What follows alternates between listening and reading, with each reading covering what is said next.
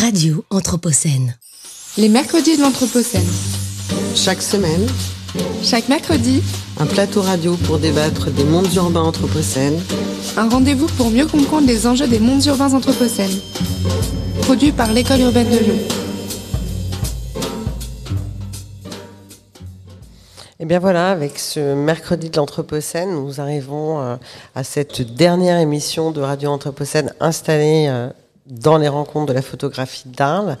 Et nous avons le plaisir, en plus de terminer avec l'exposition qui est juste au-dessus de nos têtes de- depuis le début de la journée, qu'on a vu évidemment euh, euh, dès hier, Rituel inhabituel, euh, forêt géométrique, lutte en territoire mapuche. Je dis bonsoir à nos euh, trois invités. Et hum, Bonsoir. bonsoir, bonsoir, On vous présentera évidemment dans le détail.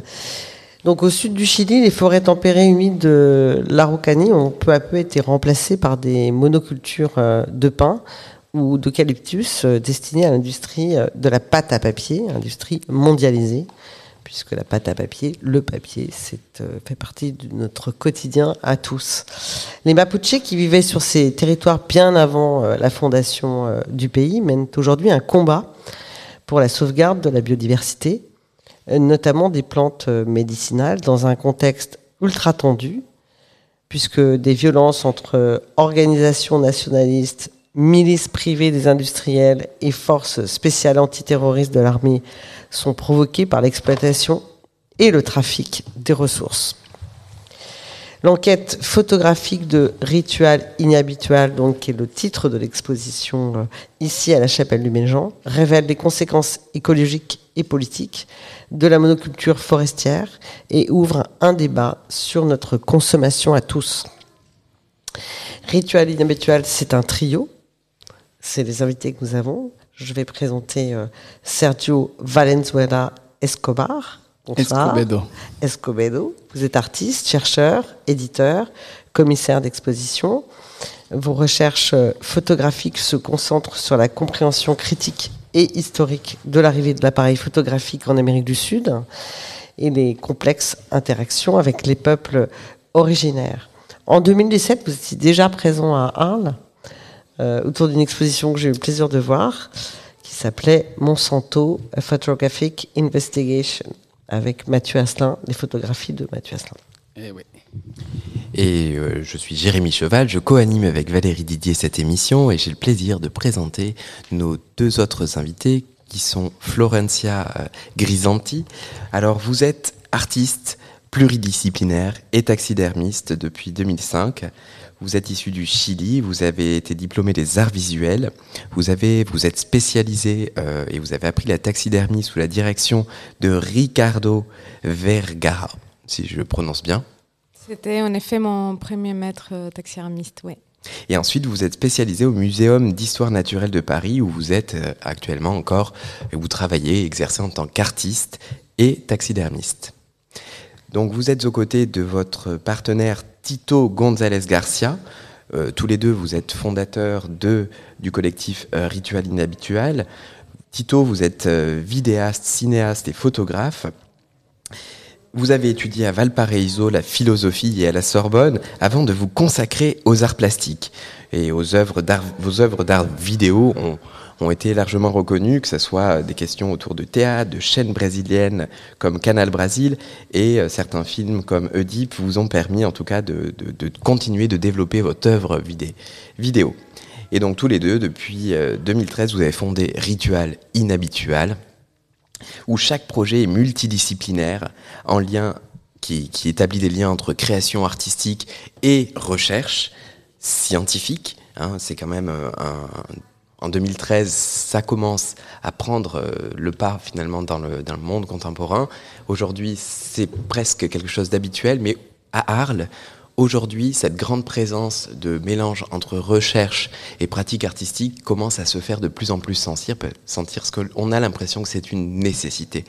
Et du coup, Valérie, euh, peut-être parlons des Mapuches et donnons la parole. Oui, parce qu'on ne connaît pas tous euh, les Mapuches, hein, un regret sûrement. Et dans l'exposition, on trouve une frise euh, chronologique qui est à l'entrée, hein, qui raconte l'histoire de ces territoires, en fait, euh, dans laquelle on trouve l'histoire des, des Mapuche. Et, et, Mapuche, ça veut dire peuple de la terre. Et j'aimerais vous entendre, peuple indien de la Patagonie euh, argentine et chilienne. Euh, j'aimerais vous entendre sur ces Mapuche, pas dans toute l'épaisseur historique, mais sur, euh, sur ce peuple qui a résisté, qui a lutté, qui continue à lutter et qui a tout fait pour euh, sauvegarder euh, sa culture, malgré un certain nombre d'attaques particulièrement fatales qui leur ont été faites à différents moments de, de l'histoire. Tu dis, Sergio Oui, oui, moi je peux, je peux commencer. bon, ben, d'abord, merci beaucoup pour cette invitation. On est vraiment content de se retrouver sous notre expo. Je pense que c'est pas très souvent que ça arrive. Euh, en fait, moi, je voudrais commencer cette, cette question, cette réponse par, euh, quelque chose qui est de l'ordre de l'artistique, en fait. Moi, chilien, très intéressé moi-même dans, le, dans les mondes sacrés. J'ai été assez surpris la première fois que Tito et Florencia sont venus me voir à, à, Paris. Hein. J'étais à la Cité des Arts à ce moment-là. Et j'ai découvert des collodions, des collodions humides, certains qui sont exposés aujourd'hui ici. Et moi-même, donc, euh, comme je vous dis, étant chilien, j'ai redécouvert, ou quelque part découvert pour une première fois, la complexité de ce peuple et à quel point, euh, je dirais, le gouvernement chilien, à travers l'éducation, il nous avait quelque part effacé, en tout cas dans l'éducation que j'ai eue moi-même, euh, un peuple qui, qui existait dans l'histoire, hein, était dans le livre, mais très très très mal euh, perçu euh, par, euh, par les historiens.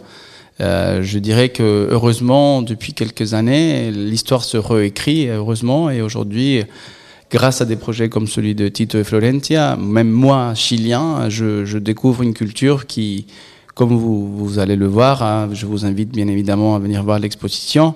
Euh, il y a donc des rappeurs, des musiciens, euh, des enfants, des familles, des grands-mères qui sont d'une beauté exceptionnelle. Mais je tiens à démarrer aussi euh, la discussion en, par un point positif, c'est que c'est une culture qui est absolument vivante et euh, au niveau des chiffres très très importante parce qu'au Chili on est environ 16 millions d'habitants et il y a plus de 1 million de Mapuche, c'est-à-dire qu'on on est quand même dans un chiffre euh, vraiment enfin qui prouve que le, dynamisme et l'existence réelle et on ne parle pas d'une communauté qui est isolée et qui et qui est sur en voie de disparition. Pas, du tout. Donc ça c'est important qu'on le dise dès le début. Mhm. tout à fait et est-ce que d'un coup je, je réagis à, à, l'histoire des Mapuche Est-ce que une des choses qui a permis à ce peuple de, de, de résister euh, aux différentes attaques euh, à partir de la colonisation, hein, parce que c'est la même histoire sur l'ensemble des Amériques. C'est peut-être sa géographie euh, particulière? Euh, puisque euh, si on visualise le, le, pays qu'est le Chili aujourd'hui, hein, il, est, donc côté Pacifique, dans le sud de, l'Amérique du Sud, mais il est complètement protégé par cette cordillère qui fait partie des sommets les plus hauts du monde. Hein. Euh, et donc cette géographie particulière de, de montagnards sur le Pacifique euh, a peut-être été un, moyen pour eux de les a peut-être aidés en fait à construire des situations de résistance.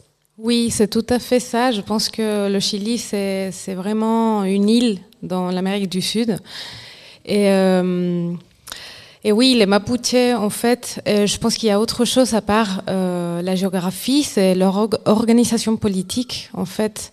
Eux, ils s'organisent en groupe de famille où il y a à la tête euh, quelqu'un qui est à la tête politique, il y a un chaman qui va euh, guérir la communauté et il n'y a pas une organisation pyramidale comme par exemple les Sanka à l'époque ils savaient. Donc c'est aussi pour ça qu'on croit que que ces communautés ils vont jamais forcément euh, répondre à, à quelqu'un qui est à la tête donc c'est plus compliqué aussi de d'arriver et, et, et euh, faire tomber cette pyramide. Donc euh, c'est aussi pour ça aussi que que les, les Mapuche ils arrivent à résister jusqu'aujourd'hui. Et puis bon, il faut dire que historiquement, euh, les Espagnols, quand ils descendaient, étaient à la recherche d'or principalement. Et à vrai dire, quand euh, il y avait euh, des lieux difficiles d'accès, avec des avec des difficultés de la prise territoriale par la guerre, s'ils voyaient qu'il n'y avait pas vraiment grand-chose à gagner, là, en vérité, ils ont abandonné Chili très vite quand ils se sont rendus compte que c'était compliqué, que c'était dur, qu'ils étaient féroces, et en plus, il n'y avait rien à gagner. Donc, globalement... Je pense que c'est aussi lié à, malheureusement à l'extraction, donc à ce moment-là des sols, et c'est bien d'en parler parce qu'on peut rebondir sur le, les... En fait, parce que nous, on a décidé dans cette euh, timeline, enfin dans, le, dans, le, dans la ligne du temps qu'on a, qu'on a fait, dans la chronologie euh, à l'entrée de l'exposition, d'exclure euh, les Espagnols.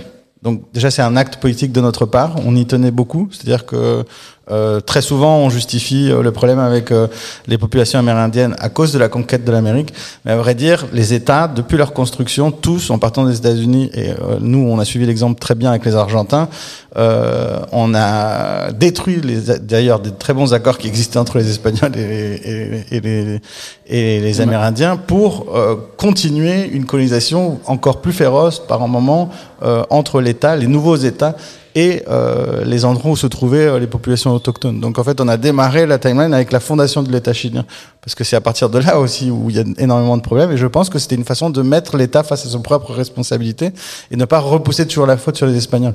Je pense que la reconstruction de notre identité passe par le fait de exclure à un moment donné l'histoire avec les Espagnols pour responsabiliser comment nous on a construit nos États. Alors s'il n'y avait pas d'or euh, sur les territoires mapuche, qu'est-ce qu'ils ont trouvé les, Chiniens, euh, à la fin du 19e, quand les attaques sont les plus féroces euh, contre les Mapuches. C'est là qu'on a le plus grand nombre de morts, de, de les créations de réserves, euh, le, fait de, de, les obliger à être une main-d'œuvre à bas coût. Donc, qu'est-ce qui se passe à ce moment-là dans l'histoire de ce pays ou du continent? Alors, puisque ce n'est pas l'or. Du côté argentin, euh, très rapidement, ils se sont rendus compte qu'il y avait la possibilité de mettre des, des, du bovin. Aujourd'hui, on connaît très bien la, la viande argentine, mais c'est aussi parce que euh, dans la capitale Buenos Aires, ils se sont dit, en fait, toutes ces terres pourraient être utilisées pour faire d'exploitation de, de, de vaches, globalement. Et au Chili, euh, au contraire, ils se sont dit, en fait, il y a énormément de forêts, et au lieu de les exploiter, on va les brûler et on va planter du blé. Donc l'industrie du blé au XIXe siècle, en, au Chili en tout cas, a été mise en avant par le gouvernement.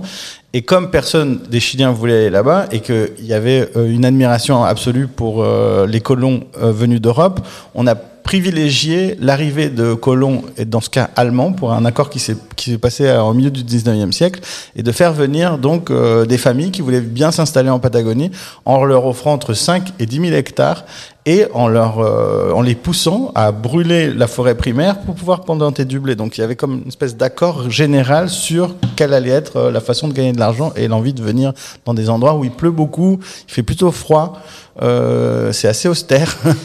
Et donc, euh, en tout cas, au début, ça s'est passé comme ça. Après, pour la suite, euh, je sais pas et comment, de manière contemporaine, vous étudiez ces phénomènes Revenons peut-être un peu à votre pratique et votre manière d'analyser cette histoire, celle des Mapuches, mais aussi d'essayer de la transmettre?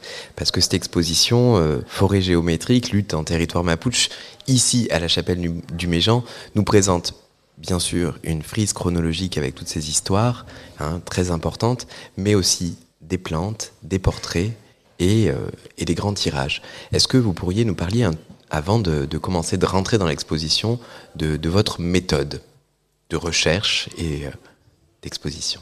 Bon, d'abord, on, est euh, Tito et moi fondateurs du collectif, mais Sergio, il est fondamental pour tout ce qui est le enfin, on dirait la recherche aussi. Il fait partie du processus, donc on est aussi un trio, on pourrait dire. Euh, après, euh, ce qu'on aime, c'est de, collaborer avec différents intervenants. Et, euh, pour cette exposition, ce projet de livre aussi, on a, on a cherché à, à pouvoir faire un constat d'état à travers différents formats photographiques, avec, à travers l'expérimentation photographique aussi, de, faire un constat d'état de ce qui s'est passé dans le sud du Chili. Si vous allez voir l'expo, vous allez en effet découvrir une partie au colonie humide, donc avec cette technique de 1850, de négatif sur plaque de verre. Euh, il y a un herbier qui a été fait euh, euh, en collaboration avec le Muséum d'histoire naturelle de Paris et le Musée de l'Homme. Et il y a deux séries qui sont importantes euh, sur euh, tout ce qui est les plantations donc forestières, ce qu'on appelle les forêts géométriques, et euh, une chaîne de production sur la biotechnologie. Donc comment ils sont produits ces arbres, euh, de la clonation de semences jusqu'à euh, la production de pâte à papier, parce qu'il faut savoir que le Chili, c'est le quatrième producteur de pâte à papier au monde. Donc, euh, pour nous, c'était important de justement faire recours de, à, à cette euh, différent, à cette espèce de kaléidoscope de format photographique pour pouvoir être au plus juste de, de cette rep- représentation de, de, de ces deux visions du monde qui cohabitent dans, ou cohabitent pas peut-être dans ce territoire. En tout cas, et pour nous, c'est important de montrer qu'il y a ce rapport euh, à la nature qui passe par le spirituel, donc l'usage des plantes médicinales euh, de la part de la communauté mapuche, et de l'autre côté, euh, cette euh, utilisation et ce contrôle de la nature de la part de l'entreprise forestière. Moi, je voudrais juste rajouter quelque chose par rapport à la, méthodologie de travail qui me semble assez particulière et, qui est tout à fait originale. Je crois que c'est un travail qui n'est pas évident. Les photographes, en général, je dirais en général, souvent ils sont un peu seuls, c'est les appareils, ils rentrent à leur maison, ils ont un travail. euh, Aujourd'hui, euh, bien évidemment, c'est c'est de éditer des photos. hein. Ils prennent des millions de photos par, par, par seconde. hein. Le travail du photographe est plutôt d'éditer que de faire une photo, je dirais aujourd'hui.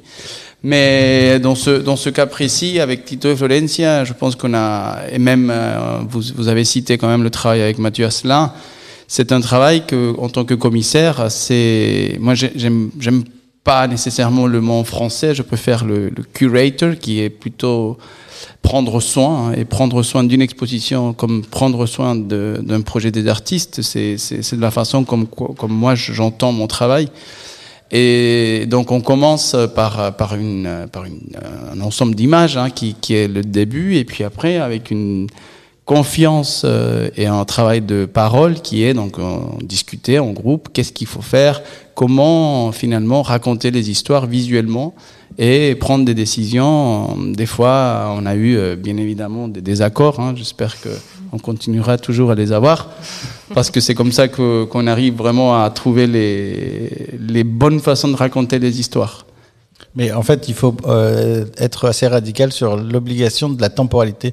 Dans notre travail, en fait, ça a pris énormément de temps. Et quand lui dit qu'on discute, c'est aussi parce que c'est entre les voyages. C'est-à-dire qu'on a réalisé de nombreux voyages où on est resté euh, au minimum deux mois à chaque fois qu'on devait partir. Donc ça fait principalement trois mois, mais disons cinq fois deux mois. Et entre-temps, quand on revient avec les images, et je, je dis ça parce qu'on continue avec un nouveau projet et on, a, on, on, on va chaque fois plus loin dans cette façon de faire. C'est euh, on discute avec le curateur ou avec euh, les différents intervenants sur des, des, des, des troubles de compréhension qu'on peut avoir au fur et à mesure qu'on sait. Parce que le plus important, c'est quand on croit qu'on sait quelque chose, au fur et à mesure qu'on le fait, on se rend compte qu'en fait, on ne connaît pas ce dont on est en train de rechercher.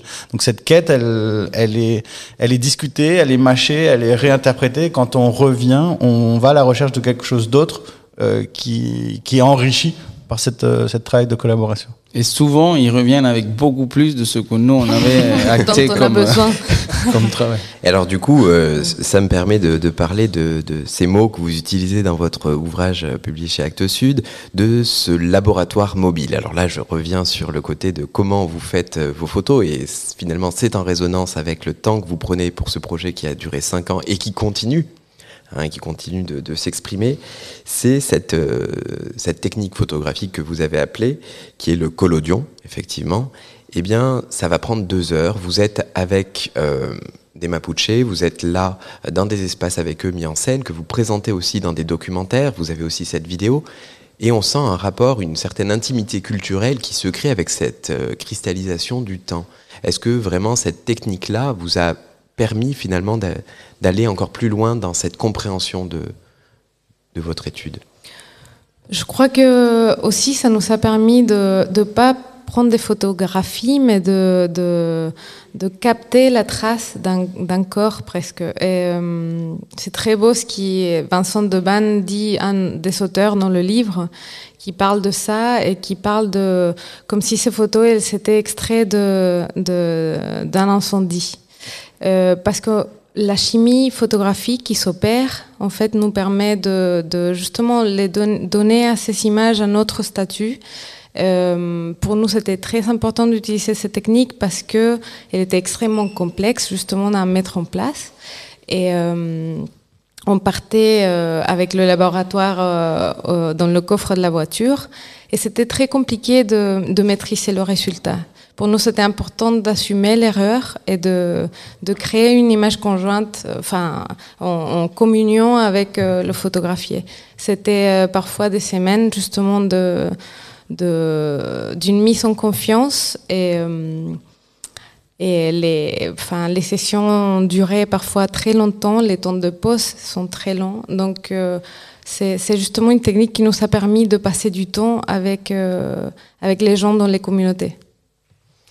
Et effectivement, ça se ressent quand on regarde ces, ces images. Hein, effectivement, on a l'impression, comme, comme le dit cet auteur, extraite d'un feu, mais en même temps, elles ont cette modestie et en même temps une profondeur, en quelque sorte, de, de d'âme de ces personnages que, qu'on a face à nous et qui sont à côté à chaque fois euh, de plantes, de plantes médicinales, où euh, finalement, en fait, la, la taille de, des visages des humains est à peu près de la même taille que chaque, que chaque feuille qui est, mis en perspective. Et ça, je trouve que c'est une certaine générosité. Est-ce que vous pourriez nous parler de ce parti pris-là?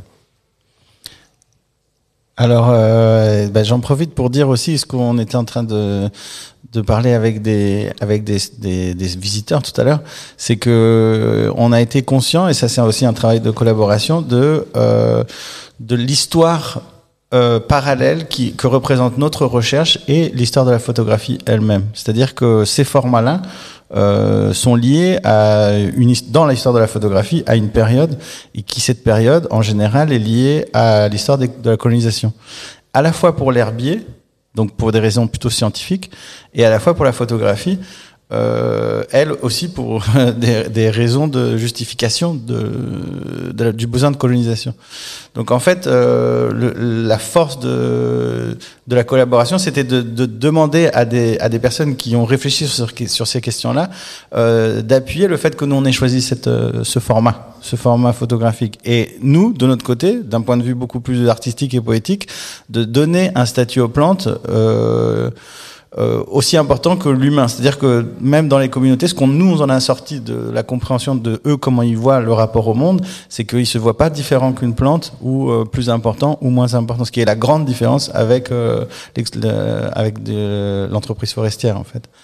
Oui, un chaman qui va rentrer dans la forêt, il va demander la permission pour rentrer dans la forêt, il va cueillir ce qui est nécessaire et il va laisser la, le reste de la plante pousser naturellement. Donc il y a un rapport effectivement de proximité qu'on voulait mettre euh, en avant dans cette euh, partie de l'exposition. Et c'est en partie les conflits politiques qui existent aujourd'hui.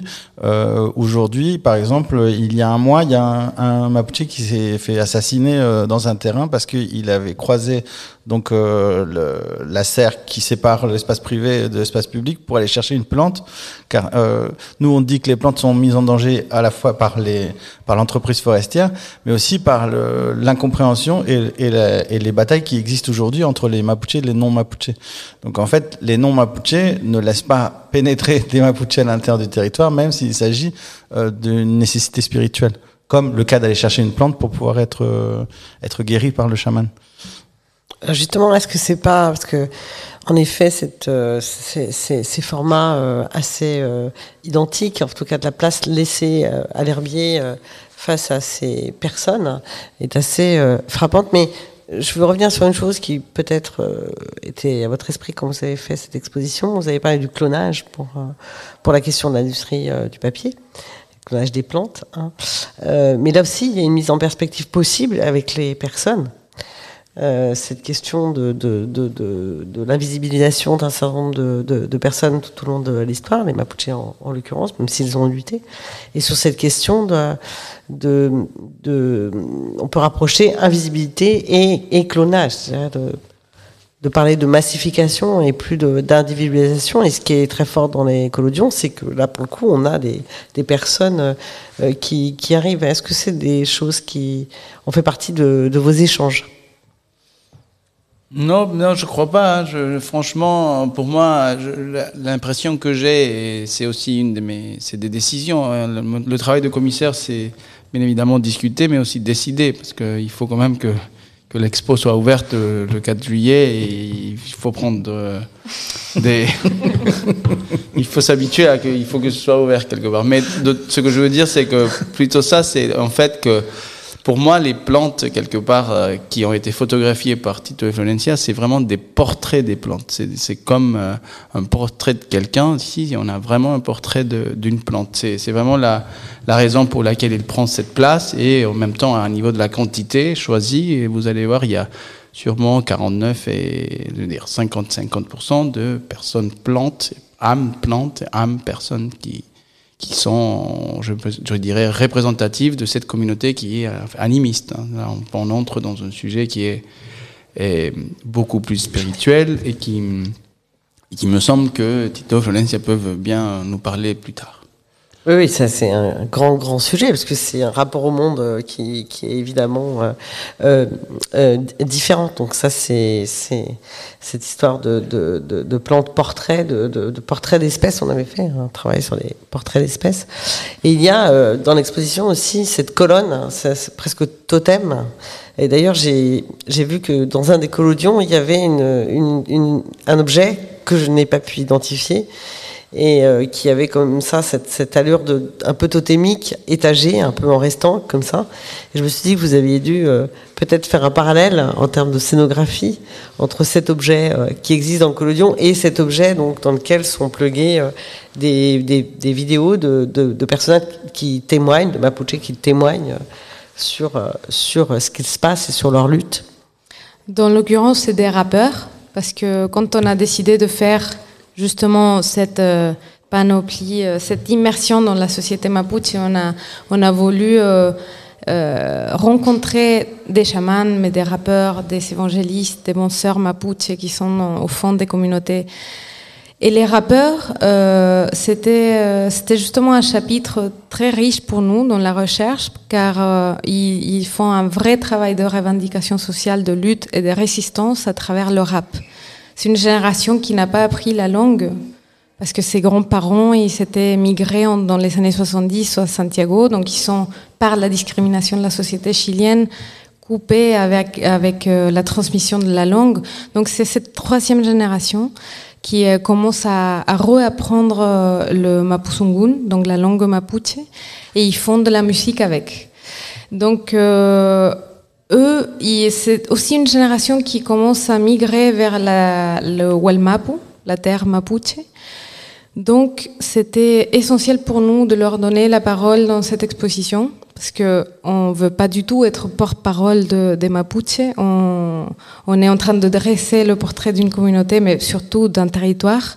Mais euh, c'était donc important pour nous de, de, créer cet objet qui fait référence évidemment à, à qui est le totem des chamans, et euh, où on peut voir en effet qu'il y a des marches qui représentent des concepts différents.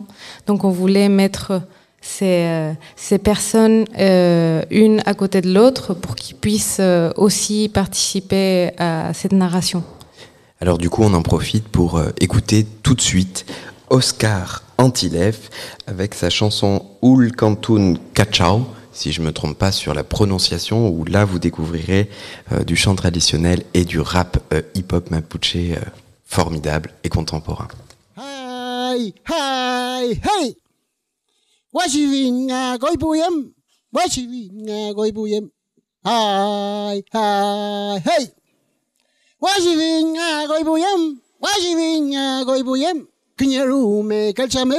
kinyerume kajameu ai ai ai kursu kursu ngetoi ngai kursu kursu ngetoi ngai koi pu anai koi pu kinyerume lumeu nei kinyerume lumeu nei hai hai hai tado wasibi nga koi pu yem wasibi nga koi pu yem kinyerume kajameu kinyerume kajameu hai hai hai Kuzu gulru nga tunai Kuzu gulru nga tunai Koi bua nai koi bu Kunya rume lume unai Kunya rume lume unai Hai hai Hai Benyi bunga binu Aldung bunga pumba común que la mapu está hablando, está respirando, está sintiendo el verbo, la conexión con mi un instrumento sonando, picardía de los años, chacha y no hay caso, reflejado en un canto con fulgo, camur que rebalso, y al paso me lanzo dejando huellas avanzo, creando lazo entre vasos, creo que toma más curtido mi gato, hoy mi canto viene del fango, de nuestro humilde rasgo, Fujimbo, que río y lago, viene del mapuche ñen, del neguen de mi hermano, no viene de esa moneda de 100 con falso estampado, viene del canelo de mi pueblo, del sol, del aire, del viento, mantiene intacto los recuerdos de los puños ancestro, viene de mi chau, de mi yuque, de mi yuque, cañila, gutañi, cucutañi, guariancheta, mapuche, hoy mi ulcatún viene del barrio, soy consecuencia de la migración de mi padre a los poblados variados, hallazgos encontrados, eso que daba pueblo que ya no existe, el mío existe, resiste y nunca ha sido exterminado.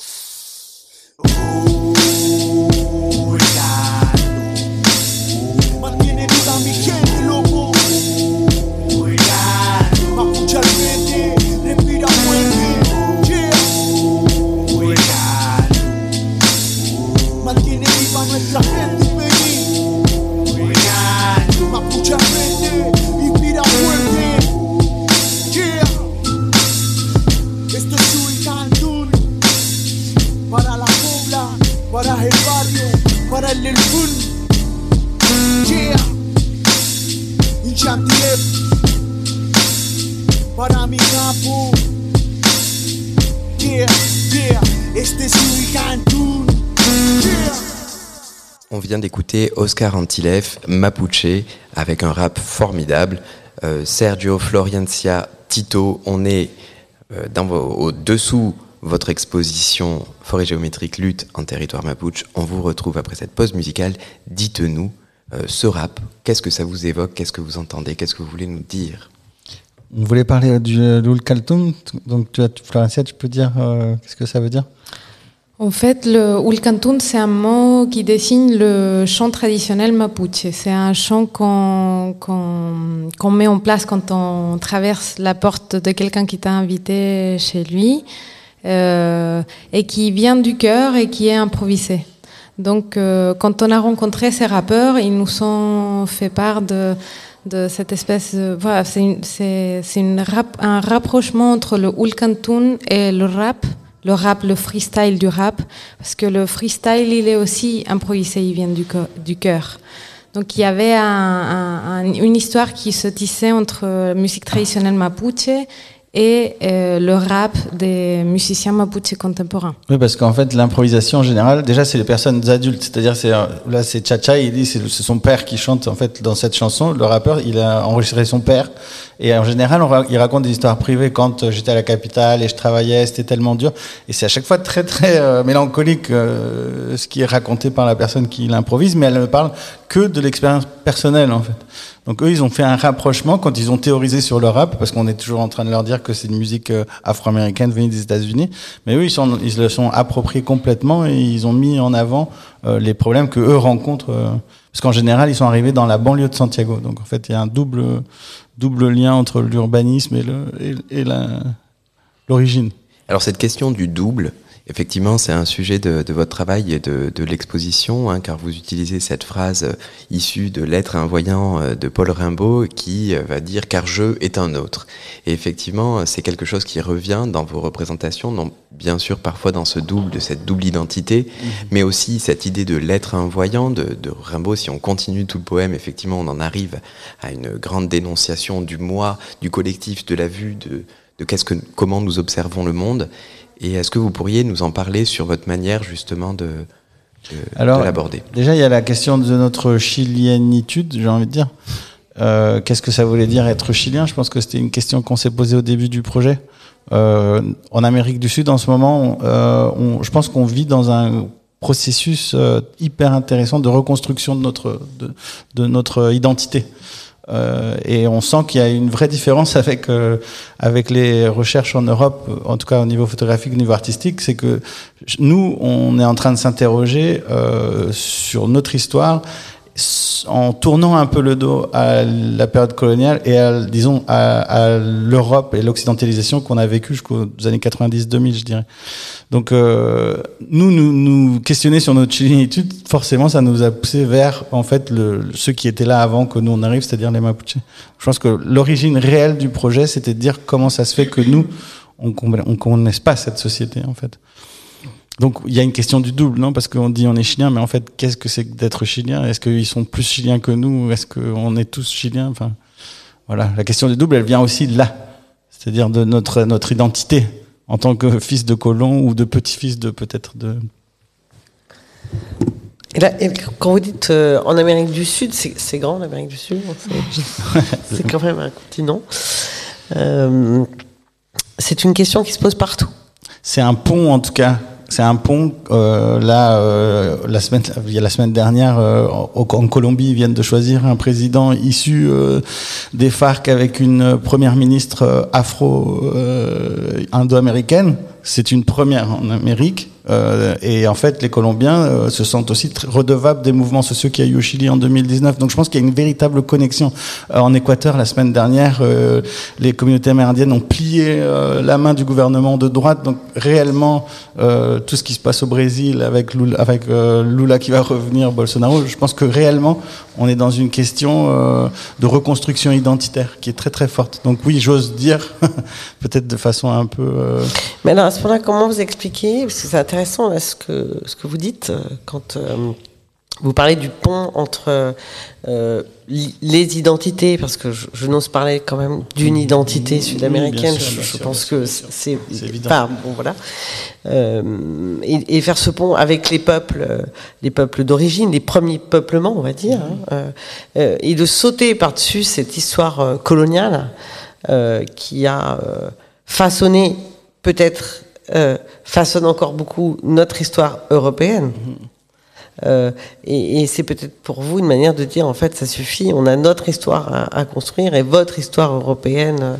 Euh, avec l'Afrique c'est différent parce que c'est des, des, des, des, personnes qui ont été euh, importées comme de la marchandise, hein, comme la pâte à papier dont on va parler qui part dans l'autre sens. Euh, donc c'est très différent.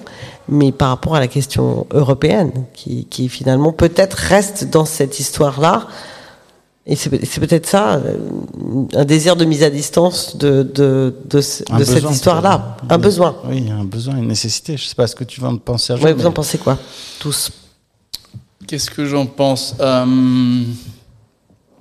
Je crois que cette, cette, mise en distance, euh, dans l'art, en tout cas, moi je, je, je parle de, toujours depuis depuis l'art. Euh, moi, je me rends compte de ce qui, ce qui arrive en, actuellement. Euh, mon dernier voyage au Chili, par exemple, avec euh, certaines discussions avec certains artistes, avec certaines possibilités qui s'ouvrent pour moi en tant que commissaire de faire des expositions ici en France, notamment aux rencontres d'Arles, et d'arriver avec certains et de proposer des, des, des, nouvelles ponts, des idées et à écouter des, à écouter des discours du style euh, J'utiliserai un français pas très, pas très propre peut-être, mais j'en ai rien à foutre de l'Europe. Moi, je, n'ai pas besoin d'exposer mon travail là-bas pour devenir quelqu'un. Je pense qu'il y a, y a beaucoup de... Je ne sais pas si c'est une haine qui, qui, qui s'installe. Hein. Moi, j'habite pas au Chili depuis dix ans, donc j'ai un peu aussi du mal à, à moi porter la parole de quelqu'un d'autre, mais par rapport aux exemples des, des, des échanges que j'ai eus, j'ai aujourd'hui le sentiment qui n'était pas du tout le même avant. Hein. Euh, en tout cas, c'était de quelque chose qui était genre, si on arrive à réussir en Europe, peut-être qu'au retour, on sera bien reconnu en Chili. Sachant que c'était pas non plus le cas, mais c'est ça, c'est ce que Nicanor parle appelé le pago de Chile. Mais, mais je crois qu'il y, y, y, a un peu de ça. Il y a, il y a cette idée de maintenant, voilà, nous on fait notre chose, et puis surtout, euh, ce qui nous a permis, je dirais, au niveau artistique aussi, qui j'espère hein, qu'il va ouvrir des portes, c'est à des créations complètement différentes. C'est-à-dire, on arrête de copier l'Europe. Moi, il y y a certains théoriciens que j'ai étudiés dans mon travail de, de recherche qui annonçait comme quoi euh, les peintres chiliens du début du 19e, ils peignaient encore euh, la cordillère des Andes en train de réfléchir aux Alpes aux montagnes françaises, toujours dans l'idée d'avoir un style peinture qui était le style de peinture européenne. Je pense que tout ça, c'est aujourd'hui euh, inversé et on découvre, j'espère, pour le futur de, de nous tous, des, non seulement des sujets, des techniques, des matériaux euh, qui vont, qui vont apparaître, euh, j'espère, comme je le dis, dans l'art contemporain. Euh, même si cela aussi, ça crée, là, je peux partir dans d'autres sujets, mais c'est un intérêt aussi de, de l'exotisme. C'est là où il faut faire attention parce que l'Europe regarde l'art contemporain chilien de l'Amérique du Sud aussi avec des yeux où le marché s'intéresse, tu sais, des nouveaux artistes, de des nouvelles idées. C'est toujours, il, y a, il faut trouver des équilibres, bien évidemment. Mais voilà. Ça, c'est des questions de marché l'art, mais si, je reviens à la question, euh, euh, on va dire, de, l'animisme, hein, de, cette culture-là, et de, rapport à la photographie, justement, du rapport à, le, cet autre euh, miroir, pas forcément par celui qui prend l'image, bien sûr, mais de, ce rapport à la question de l'image et, comment, comment vous avez justement en travaillant, hein, comment euh, cette chose-là est, prise, mais, mais peut-être dans une culture, euh, euh, dans un temps un peu long, vous y travaillez tous, vous l'avez fait, comment ça se passe? Bon, ça, ça, a été très compliqué au départ parce que c'est vrai qu'au début de ce projet, on s'intéressait beaucoup à la question de la spiritualité mapuche et la question du chamanisme. Et comme on avait cette espèce de méconnaissance qui est issu pas d'autre chose que du racisme de la société chilienne envers les Mapuches. On, voulait justement aller dans le, dans le territoire Mapuche pour, pour aller photographier des chamans en sachant que c'était une expérience complexe. Parce qu'il y a toujours euh, et encore euh, cette croyance de, de, que la photographie peut euh, mettre en danger l'âme du photographié. Donc en effet, ça a été compliqué. Euh, et je pense que c'est pas une question que euh, Anodine, c'était intéressant de nous voir aussi bouleversés par cette réalité quand on a été confrontés par, euh, aux chamans et à leur savoir et à leur pouvoir. Il y a quelque chose qui s'est fragilisé en nous aussi. Euh, et c'est l'intérêt du documentaire, en tout cas, c'est quelque chose de très personnel pour moi, mais je pense pas qu'on peut faire du documentaire sans, sans, sans, perdre quelque chose de, de la structure euh, euh, enfin, originale de, de soi. Non? Et, on était aussi traversé par ces photos qu'on a fait. Euh, j'ai envie de dire. C'est pas, c'est pas que. Après, il y a beaucoup d'histoires et d'anecdotes. Je ne sais pas si on peut les raconter ici, mais on a, par des moments, on a eu un peu, un peu de, des problèmes avec, un chaman en particulier parce que euh, il a accepté de se faire photographier, par exemple, mais, mais après, il, il, euh, il, a commencé à faire des rêves et, et à voir des choses que qu'il voulait pas voir. Euh, à cause de cette photo. Donc euh, on a été euh, aussi bouleversés par ces expériences.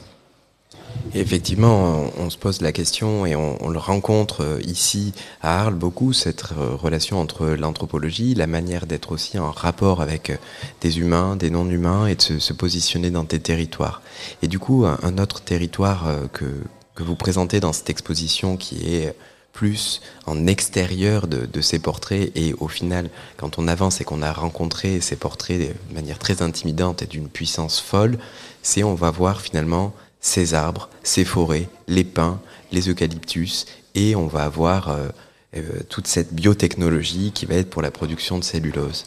Et euh, effectivement, cet empaquetage, en quelque sorte, vous l'avez vous l'avez conçu et ça fait partie de ce territoire du Chili. Et bah, qui, constitue euh, finalement ce que l'on peut voir du ciel, comme vous le présentez euh, peut-être.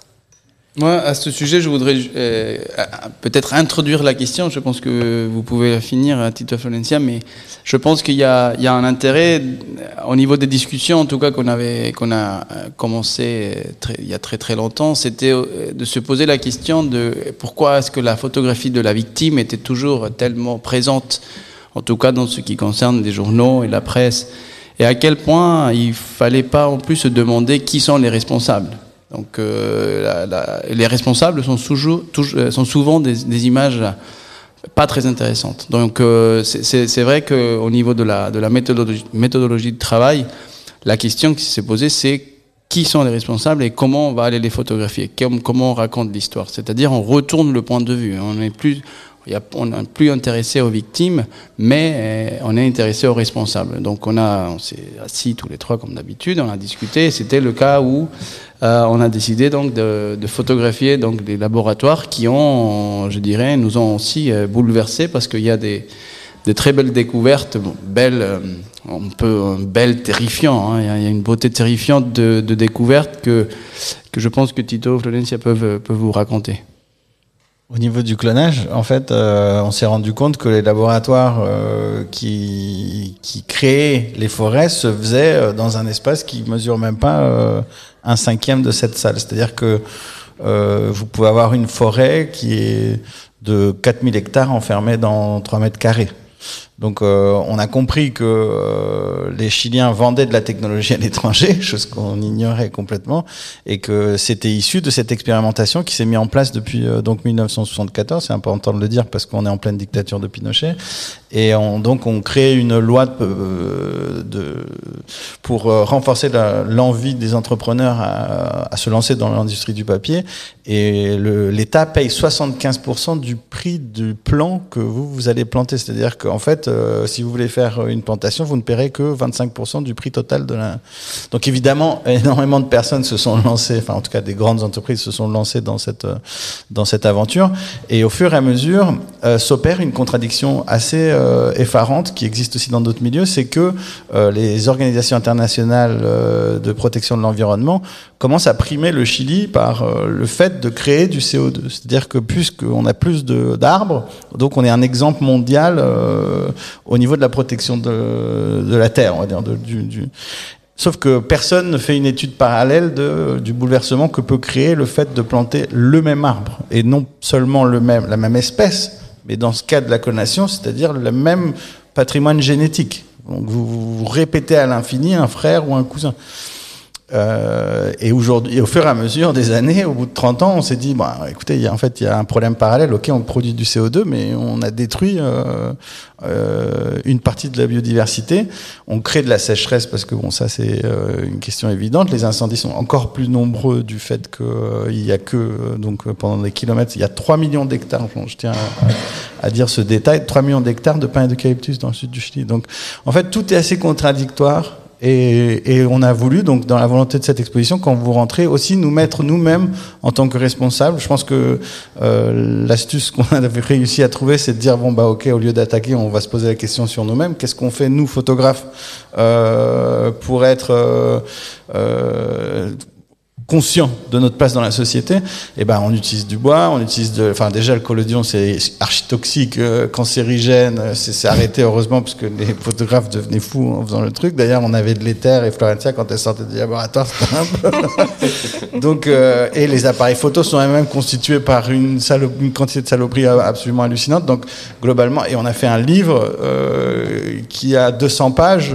et qui fait avec le papier dont nous on est en train de vous parler. Donc globalement globalement, on s'est dit, bon, ok, le plus simple, c'est de dire qu'on est responsable d'abord. Donc, quelle, est notre place à nous? Et je pense que le montage de l'exposition s'est fait dans le parcours, d'une certaine façon, pour aboutir à la fin par le livre qui est sur un socle comme ça, avec une dernière image qui est cette industrie où on voit euh, un camion qui transporte euh, des kilos de papier qui ont été euh, qui sont nés de l'assassinat de tous ces pauvres arbres qu'on a vus. Dans... Donc voilà, je pense que ça c'était. Moi, je veux rajouter une, une, question qui me semble très très importante en ce moment. C'est euh, le travail qui a été réalisé en collaboration une fois de plus avec euh, les équipes des rencontres. C'était une discussion qu'on a commencé à avoir assez tôt, parce que nous, on avait quand même euh, envie de présenter cette, euh, prise de, de conscience hein, que nous-mêmes on avait, on avait, on avait, qui Tito vient d'évoquer, et c'était de se poser la question si on pouvait imaginer une exposition euh, écologique. Euh, dès le début, bien évidemment, c'était impossible. Tito il vient de le dire. Dès qu'on a un appareil photo, c'est la, la, question est close. Je veux dire, c'est fini. Par contre, euh, on a quand même essayé des, des, des, on a fait des recherches, chacun d'entre nous, de notre côté, avec les imprimeurs, avec les gens, des, les encadreurs, avec euh, le type d'encre qu'on pouvait utiliser, etc. Et fur et à mesure de cette recherche, hein, je ne vais pas peut-être me, trop me m'étirer dans cette discussion, mais c'est incroyable à quel point aujourd'hui on, trouve des solutions, mais en fait euh, beaucoup d'entre elles continuent à être, euh, je dirais, de très difficile accès. C'est-à-dire que nous, on a dû changer, on a quand même établi quelques rapports. Il y a certains tirages, par exemple, qui sont faits directement sur euh, des surfaces plates, donc il n'y a pas de papier. On a, par exemple, aussi venu demander aux rencontres quels étaient les cadres qui n'étaient pas utilisés d'autres expositions qu'on pourrait utiliser. Donc certains des formats sont plutôt décidés aussi dans cette, dans cette prise de conscience. Et, et en effet, faire une exposition, je dirais écologique, euh, c'est une énorme discussion et je dirais que c'est impossible. En tout cas, pour, pour moi, c'est. C'est un non-sens, tu veux dire. Bah, il faudrait juste imaginer un type de projet. Il faudrait vraiment partir de zéro et imaginer qu'est-ce qu'on peut faire depuis zéro. Mais quand on commence avec euh, des photographes, c'est très difficile. Donc, on n'a pas voulu mettre ça non plus. On n'a pas voulu sortir en drapeau vert pour dire voilà l'expo euh, écologique, mais quelque part dans, cette organique de, pensée, on a quand même certains gestes. Et le même festival, il a pris conscience qu'on pouvait imaginer, voilà, de changer des, des, paramètres ou des, des façons de travailler qui sont encore, euh, je dirais, pas très discutées. Moi, j'ai posé la question par rapport aux autres projets aujourd'hui. Je croyais que tout le monde était un tout petit peu conscient et bon, je vous laisse euh, imaginer la suite. Non, mais vous avez raison, parce que c'est un vrai sujet euh, aujourd'hui à peu près dans tous les domaines. Hein, même si on tâtonne déjà se poser la question, c'est déjà essayer de trouver des solutions, c'est déjà pas si mal, parce que ça veut dire que la conscience est là et que le chemin euh, est entamé.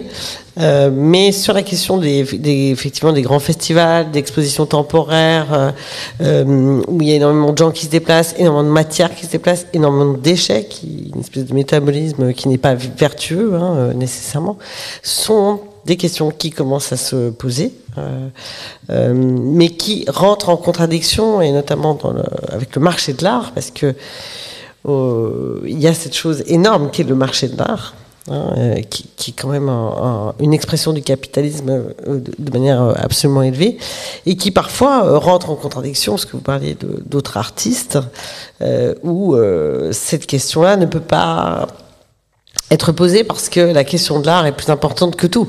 Et, ça, c'est un sujet euh, qui va peut-être être une difficulté dans le monde de l'art et, pas forcément dans d'autres types de grandes messes euh, publiques euh, qui sont posées. Mais, mais voilà, mais vous, vous est-ce que c'est parce que vous avez travaillé sur l'industrie du papier, euh, dont on connaît les problématiques euh, in situ, parce que vous avez parlé des grandes forêts, mais c'est vrai que ça, ça y a pas, ce sont pas des forêts. En fait, euh, cette, c'est, c'est, c'est, comment on appelle ça, ces Les usines, plantations. voilà. C'est un peu le régime de plantation qui est, qui est réitéré, mais cette fois-ci avec des eucalyptus.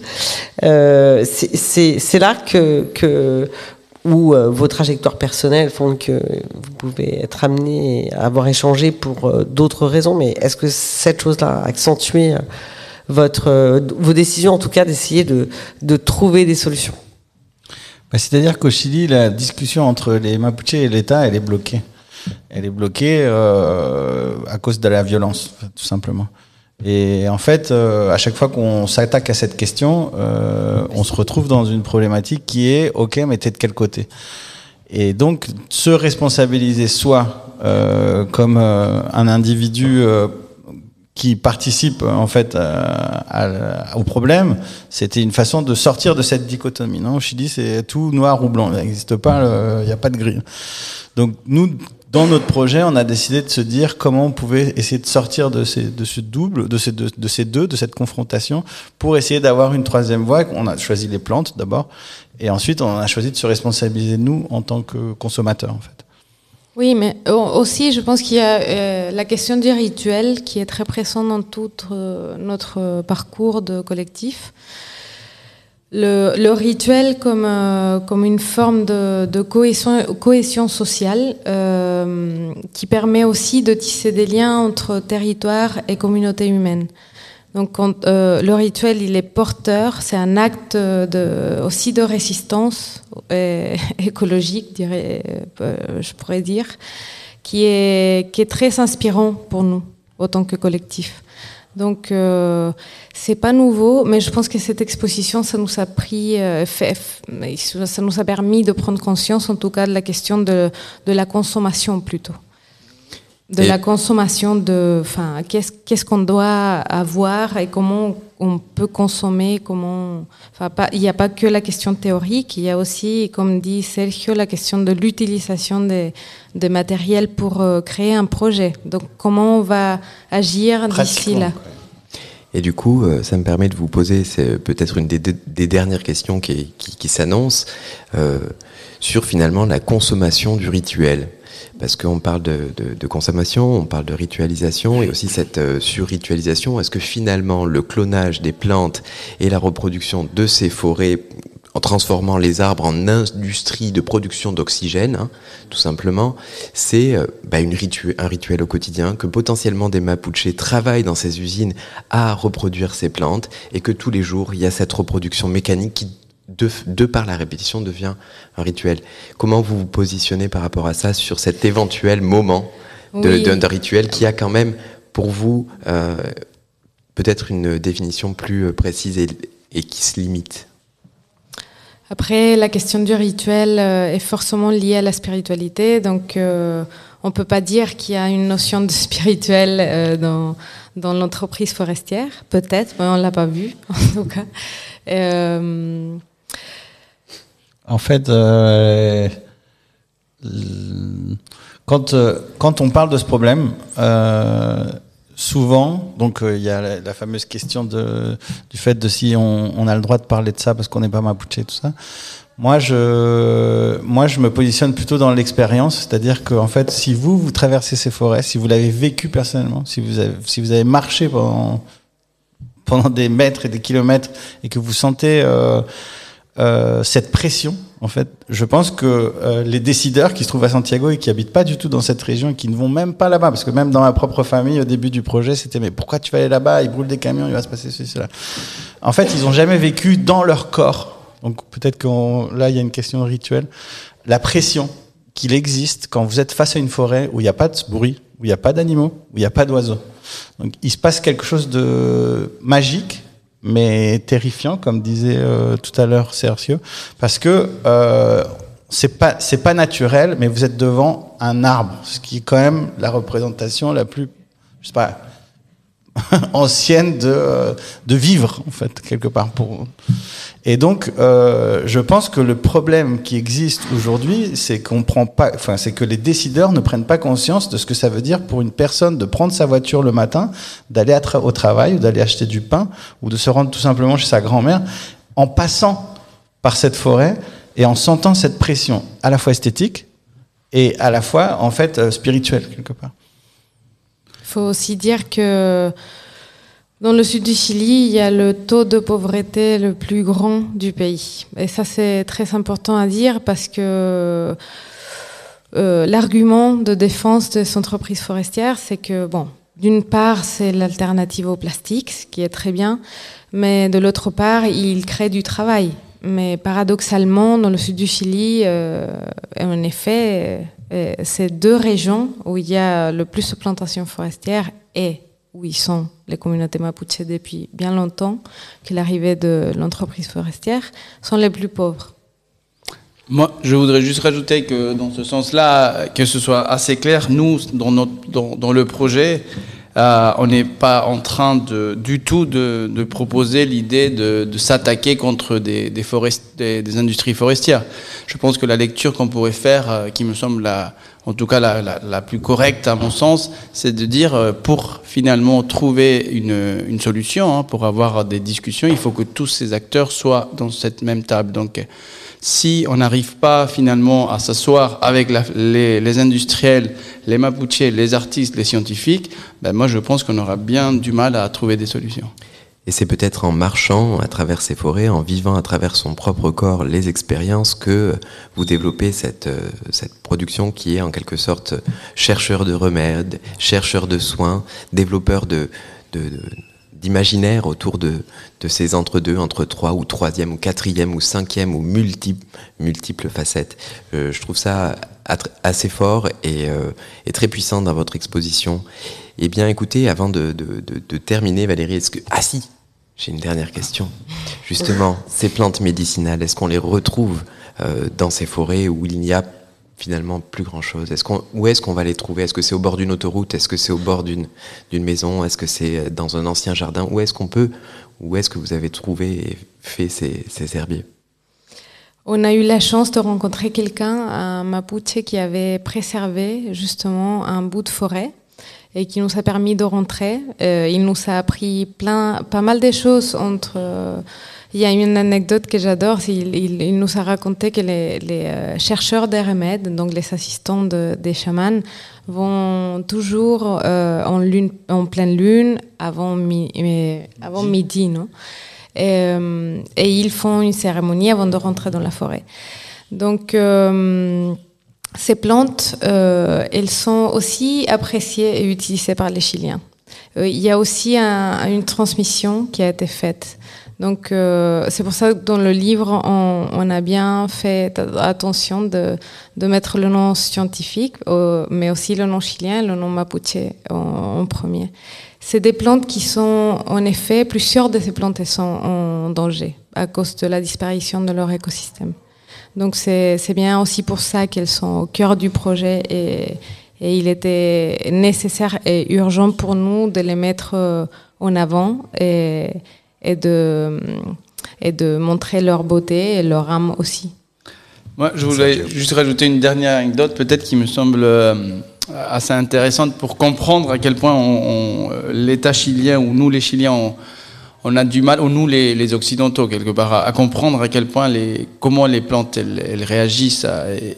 C'est une Machi, donc Machi Rosa Barbosa, qui m'a raconté que l'État chilien lui, leur avait proposé à un moment de ramener des pots avec les mêmes plantes. Euh, donc euh, voilà, vous avez le boldo.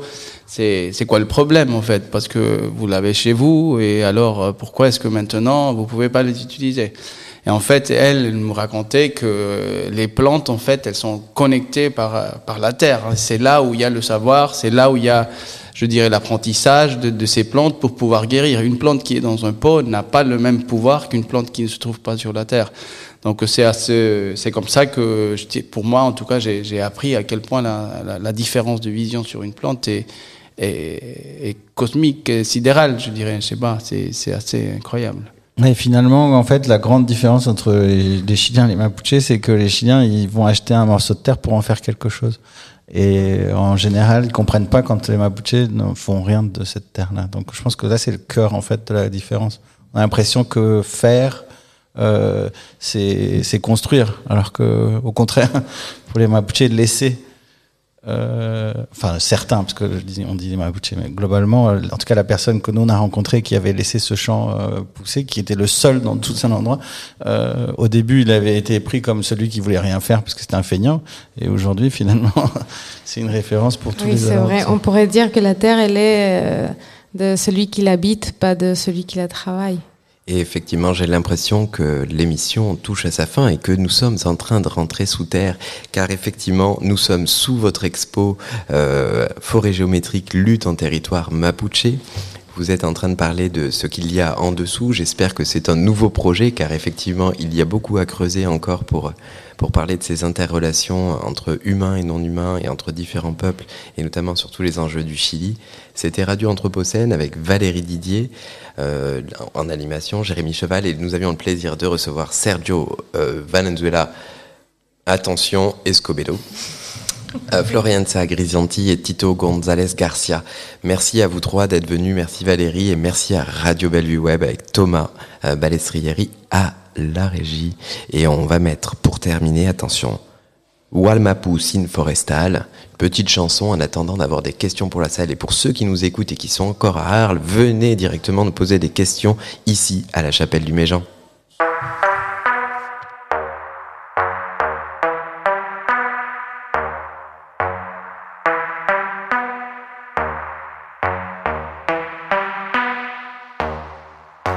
Aunque oculten corrupción mediante la financiación de prensa escrita, televisión, radio dudosa certificación a su sistema capital. Nunca le podrán ocultar el gran impacto socioambiental que ha sembrado la forestal.